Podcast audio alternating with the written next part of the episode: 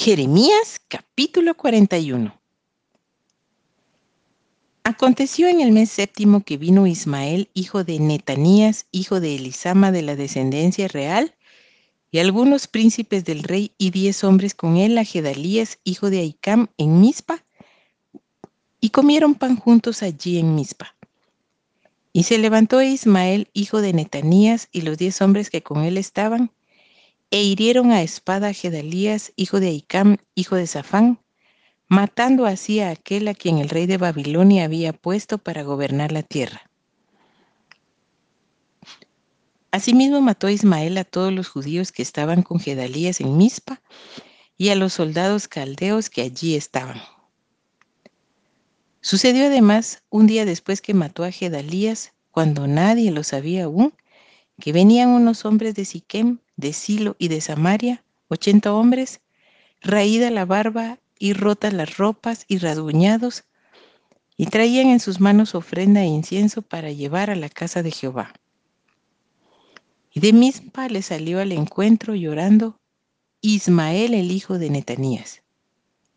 Y aconteció que cuando los encontró les dijo, Venid a Gedalías hijo de Aicam. Y cuando llegaron dentro de la ciudad, Ismael hijo de Netanías los degolló y los echó dentro de una cisterna, él y los hombres que con él estaban. Mas entre aquellos fueron hallados diez hombres que dijeron a Ismael, No nos mates, porque tenemos en el campo tesoros de trigos y cebadas y aceites y miel. Y los dejó y no los mató entre sus hermanos. Y la cisterna en que echó Ismael todos los cuerpos de los hombres que mató a causa de Gedalías era la misma que había hecho el rey Asa a causa de Baasa, rey de Israel. Ismael, hijo de Netanías, la llenó de muertos. Después llevó Ismael cautivo a todo el resto del pueblo que estaba en Mizpa, a las hijas del rey y a todo el pueblo que en Mizpa había quedado, el cual había encargado Nabuzaradán, capitán de la guardia, a Gedalías, hijo de Aicam.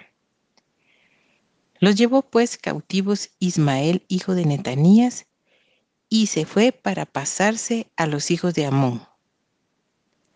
Y oyeron Joanán, hijo de Carea, y todos los príncipes de la gente de guerra que estaban con él, todo el mal que había hecho Ismael, hijo de Netanías. Entonces tomaron a todos los hombres y fueron a pelear contra Ismael, hijo de Netanías, y lo hallaron junto al gran estanque que está en Gabaón. Y aconteció que cuando todo el pueblo que estaba con Ismael vio a Joanán, hijo de Carea, y a todos los capitanes de la gente de guerra que estaban con él, se alegraron. Y todo el pueblo que Ismael había traído cautivo de Mizpa se volvió y fue con Joanán, hijo de Carea. Pero Ismael, hijo de Netanías, escapó delante de Joanán con ocho hombres y se fue a los hijos de Amón.